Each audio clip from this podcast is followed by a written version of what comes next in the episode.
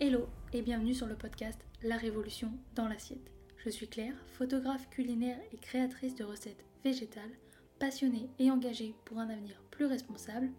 Chaque semaine, je te retrouve seule ou accompagnée de mes invités à la découverte d'une alimentation végétale et plus responsable. Ensemble, nous allons ouvrir les portes de l'univers végétal et partir l'explorer. Alors installe-toi bien et c'est parti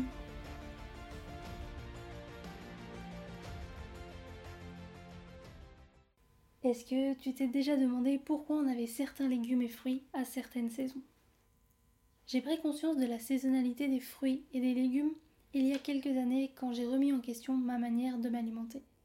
Et en réalité, la saisonnalité, c'est bien plus qu'une question d'éco-responsabilité. Je me suis rendu compte que la nature faisait bien les choses et qu'en réalité, c'était logique. Prenons un exemple. Ça y est, c'est la saison de l'automne. Le froid commence à s'installer, c'est la fin de l'été Fini les longues journées. Durant cette saison, ton corps a besoin de se préparer à l'hiver. Il a besoin de faire le plein de vitamines, d'antioxydants pour affronter le froid et l'hiver. Ce qui est bien, c'est qu'à cette saison, les légumes et les fruits vont t'aider à te préparer en faisant le plein de nutriments qui sont présents dans ces légumes-là. Mais as-tu également remarqué que pour cette saison, on est aussi à la recherche de réconfort? Et ça tombe bien, car durant cette saison, les légumes et les fruits ont des saveurs réconfortantes. Que dirais-tu d'un bon gratin de courge, d'une soupe de butternut bien chaude, ou encore d'une poêlée de champignons? Tu vois comme tout est bien fait? Alors pourquoi ne pas profiter des bienfaits que la nature nous met à disposition? Tu veux un autre exemple? Tu vois en hiver, il fait froid. Notre corps a besoin de vitamine C et de nutriments pour combattre le froid et les potentielles maladies.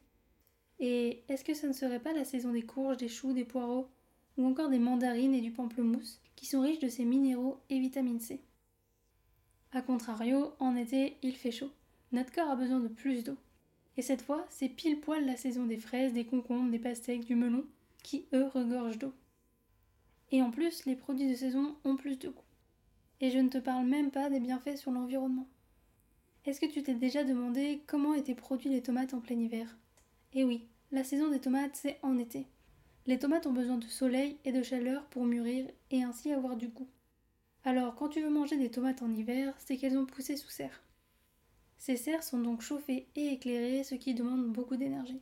Alors, en décidant de consommer des légumes et des fruits de saison, tu participes à la réduction des émissions de CO2. C'est quand j'ai compris que les produits de saison étaient des alliés pour ma santé, mais aussi pour l'environnement, que j'ai décidé de les mettre au centre de mon assiette. De penser chaque repas en fonction de la saison, en plus de cette contrainte est née encore plus de créativité et d'idées de recettes. Il y a tellement de possibilités, que ce soit au niveau des textures, des cuissons ou encore des associations. D'autant plus que la plupart du temps, les légumes et les fruits de la même saison s'associent plutôt bien. Manger végétal et de saison est loin d'être restrictif. Et c'est peut-être ce que aujourd'hui tu te dis. Que l'alimentation végétale c'est trop de contraintes, que tu vas devoir faire des sacrifices et que tu ressens de la méfiance et où tu te sens perdu. Je comprends, puisque moi aussi je suis passée par là. J'étais persuadée, comme toi, que l'alimentation végétale c'était retirer des aliments de son assiette, perdre une partie des goûts que j'avais découverts depuis mon enfance, que j'appréciais au fil des années et que j'aimais. Puis un jour, j'ai pris conscience que tout ce que j'avais appris sur l'alimentation causait de la souffrance animale, détruisait le monde qui m'entourait et pouvait être nocif pour ma santé.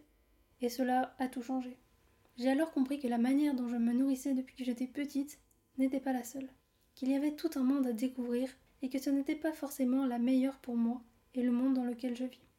Cette pensée était limitante, et qu'à la place, si je voulais être en bonne santé, vivre pleinement, aligné et en conscience, j'avais besoin de penser autrement, d'explorer cet univers du végétal, d'explorer de nouveaux goûts et de nouvelles associations. Et voilà, c'est déjà la fin, mais je te retrouve très vite dans un prochain épisode. En attendant, tu peux t'abonner, cela fait toujours plaisir, partager cet épisode à tes proches et me laisser une note sur la plateforme de ton choix. Cela aide à faire découvrir le podcast.